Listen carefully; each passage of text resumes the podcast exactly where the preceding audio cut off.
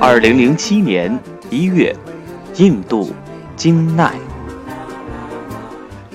萨利姆说：“欢迎来到南印度，它不同于德里的印度，也不同于孟买的印度，是一个与你我之前所见完全不同的印度。”在从邦加罗尔开往金奈的火车上，萨利姆坐在我对面，他是典型的南印度人，黑瘦的身材，戴一副金丝边眼镜。他家住金奈，在邦加罗尔一家 IT 公司上班，经常在两地间往返。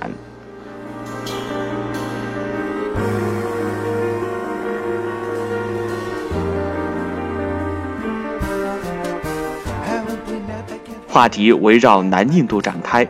萨利姆介绍，泰米尔邦是南印度最重要的一个省份，这里有自己的语言和文字。这一点我容易理解，就像中国的西藏、新疆、内蒙古。萨利姆继续说，泰米尔邦盛产文学家，最著名的一个叫做兰特拉纳特，他用泰米尔语写了一部史诗，那是我们民族的骄傲。说这话时，我能听出他语调中的激动。他继续说，这部史诗只有一百三十三行。每行七个字，却写出了人间关于道德、财富、爱情的所有准则。多么伟大的诗人，多么伟大的语言！他又开始激动了。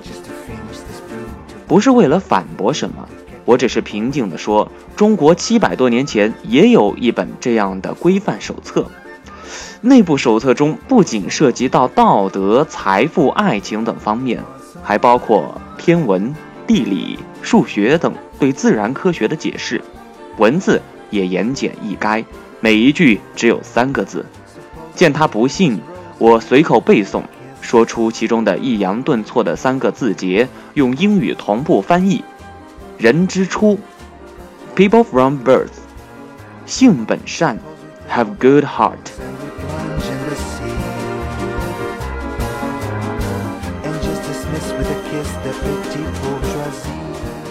看他听得入神，我却惭愧背不出更多了。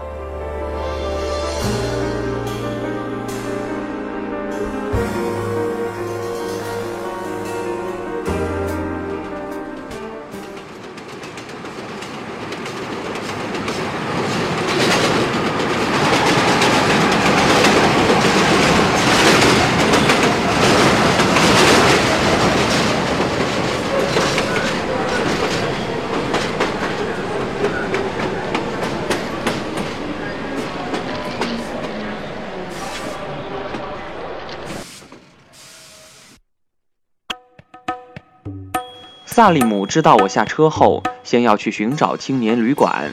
他怕我迷路，就在我的本子上画出了详细的地图。火车站到哪里，青年旅馆在哪里，中间要经过几条马路，如何转向，又简单画了各个路口的标志性建筑，比如一个网吧、一个站牌、一家商店等。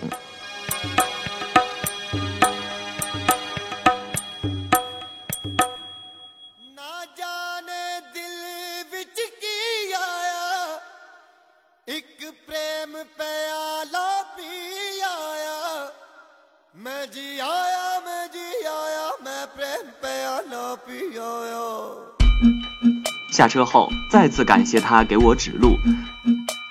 正要告别时，萨利姆说：“请稍等一下。”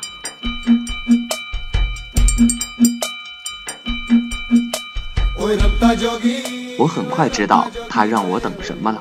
看到他正在兴奋地朝着一位中年女士挥手，他说：“那是我妈妈。”老人家骑来一辆摩托。萨利姆解释说：“刚才快到站的时候，我就给妈妈打了个电话，让她把摩托骑过来。上车吧，我带你去找青年旅馆。你一个人背着大包又累又不方便。我家离火车站不远，妈妈可以慢慢走回家。”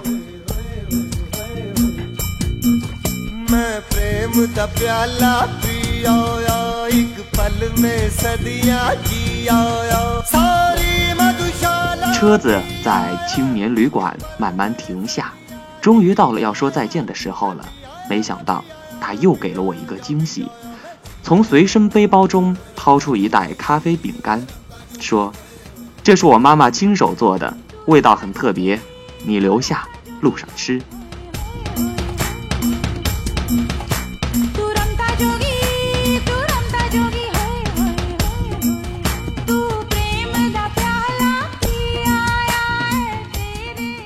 在这每一寸都燥热难耐的南印度土地上，我只奇怪，为什么感觉心中凉爽。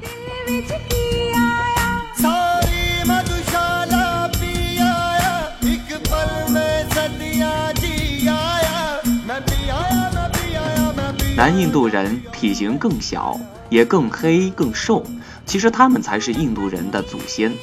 这里更炎热，到了南印度。仿佛进入了一个恒温烤箱，潮湿闷热，似乎是一天到晚、一年到头最正常不过的事情。贫民窟到处都是，赤身裸体的男孩女孩身上都像裹着一层黑泥。不过这里的人却十分热情，每次我坐公车，很快全车人都知道了我的目的地。快到站的时候，前后左右会有无数人热情地提醒：“到了，到了。”他们会齐心协力地帮我把自己的荷包一起挤下汽车。当我成功下车后，他们还会露出齐齐八颗牙齿，挥手和我说再见。我终于相信萨利姆说的话：南印度的确是一个与众不同的印度，其中最大的不同是让我感受到人性中的热情。这与新德里、孟买那些载客为乐的城市。形成了鲜明的对比。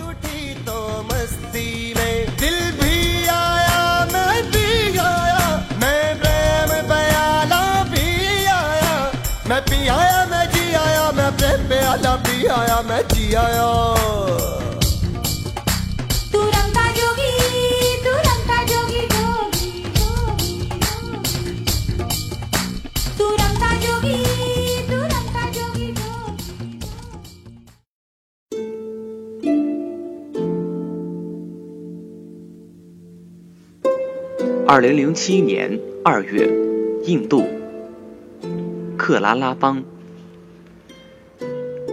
日落像一团血红色火焰，椰树、河水、鸟群都回光返照似的亮了一下，瞬即火焰熄灭，照在我脸上的光也就消失不见。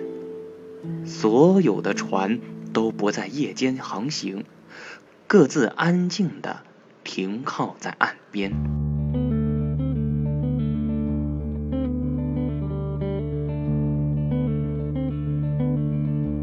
厨子做了丰盛的晚餐，满满一桌子的鲜艳色彩，把食欲刺激得像找到花丛的蜜蜂。船长坐在我身旁，视察我的吃相。一直在问好不好吃，好不好吃。他应该能听见从我泛着油光的嘴里发出的是 “good” 的声音。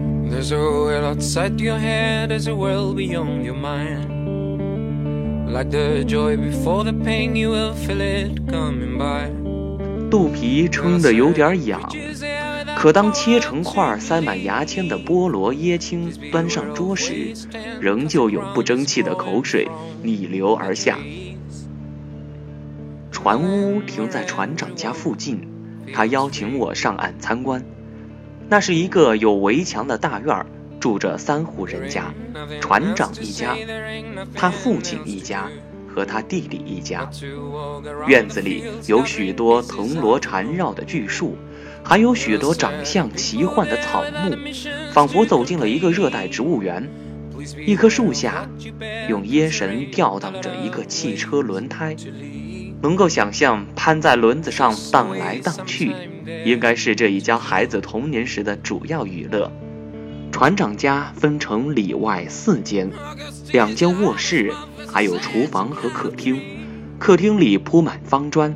高高低低的柜子、衣柜、书柜、电视柜，都随机摆放，还见缝插针地塞进一张皮革沙发。冰箱摆在角落，一台二十寸彩电放着永不过时的印度歌舞电影。厨房的装修更加简单，水泥地面，灶台边是生火用的大堆劈柴。船长的老婆孩子都在，他只有两个小孩，这在印度应该算计划生育的典型。稍大的女儿见到陌生人兴奋异常，用不清晰的英语句子问我各种问题。书柜里全是他在学校获得的奖杯奖状。介绍女儿的时候，父亲的脸上写满了骄傲。弟弟比姐姐小两三岁，奖杯奖状中也没有他的一席之地。可这丝毫没让他觉得羞愧，光脚在屋子里鬼叫疯跑，像一头关不住的幼兽。相对于姐姐的优秀，我更喜欢弟弟肆无忌惮的快乐。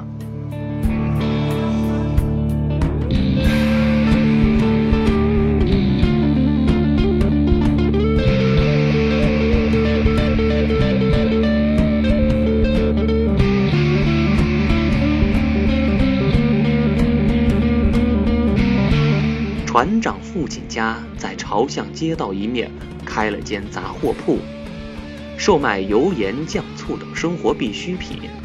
杂货铺里间是一个小酒馆，横七竖八地摆着几条长板凳，十几个村民喝着酒，划着拳，行着令。他们喝的是自己酿的椰酒，装在1.25升的可乐瓶子里，酒体呈现浑浊的白色。村民让出座位，船长倒了满满两杯。来，中国兄弟，干杯！其他人也异口同声地喊干杯。这是我第一次喝椰子酒，椰子的清香混着酒精，一下子钻进鼻孔，沁入心脾。只一杯就让我立竿见影的醉。舵手一直陪在我和船长左右。他比有点架子的船长更能和当地人打成一片。他问我是否愿意去他们家看看，就在前面不远。我说当然。他的家比船长逊色许多，一间石头房子，最多二十平米，一扇门开在正中，看不见窗户。剁手的家人都在门外乘凉，他的妻子、儿子还有老母亲。看到有客人来。妻子像初次登台的演员，慌张的不知把手放到哪里，然后一寸一寸隐在房子头下的阴影里。老太太坐在门口，戴着度数极深的花镜，头发已经全白。八岁的儿子不光长得像妈妈，性格也有点像，藏在奶奶身后，用黑亮黑亮的眼睛注视着我。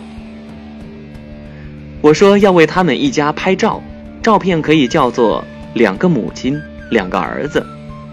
最兴奋的是老太太，赶紧把花镜摘掉，马上显得年轻了许多。眼前的场景如同一场回放的电影，时光一下回到二十多年前。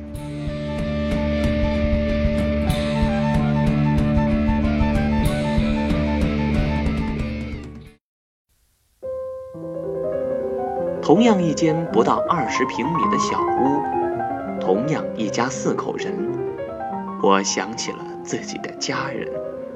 拍照后，我又絮絮叨叨地对剁手的儿子说了几句话。我知道现在的他未必能懂。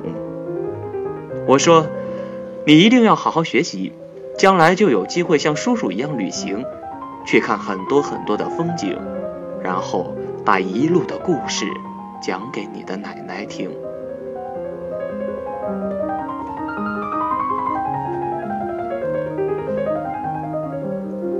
我已经没有机会把自己的旅途故事讲给奶奶听了。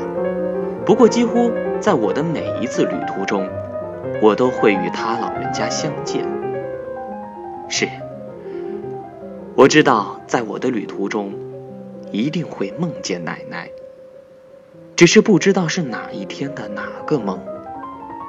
这。不是故弄玄虚的说辞。发现这个规律是在拉萨的东措青年旅馆。那晚，我也梦见奶奶了。醒来后，突然联想到之前在丽江、在法国、在希腊，在任何一次旅途中，都曾有过类似的梦境，都是和奶奶在一起。把许多巧合串联，然后兴奋地发现，在梦中与奶奶相见，已成为旅途中的必然。在梦中，她依旧是我小时候看到的模样，为我做饭，领我去南市食品街，又催我上学不要迟到，都是一些不连续的生活片段。也曾经想用符合科学的逻辑解释这一现象。旅行生涯往往艰辛疲惫，身体在不由大脑支配的时段，比如睡眠时，会本能地唤醒意识深处让他感到温暖安全的记忆片段。这些记忆片段反射至神经末梢，激发一部分脑细胞处于觉醒状态，因而。形成有主题的梦，对我而言，主题就是奶奶。我出生在一个大家庭，父亲是奶奶最小的儿子，我是他最后一个孙子。奶奶对我宠爱有加，把晚年几乎全部的爱都不求回报的赠予我。她虽只是一个平凡妇女，却拥有许多光辉品格。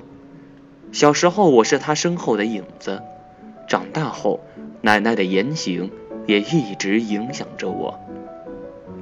奶奶去世时享年八十八岁，我送给她的最后礼物是八十八支红玫瑰，挽联上有五个字：“奶奶。”我爱你。二零一零年的清明节，我和家人去给奶奶扫墓。她已经离开整整十年了，我对她的思念却从不消减。去他妈的科学逻辑！我只相信奶奶从没有离开过我，一直保佑着我，不离不弃。奶奶，我还会继续旅行，把我的旅途故事在梦里讲给您听。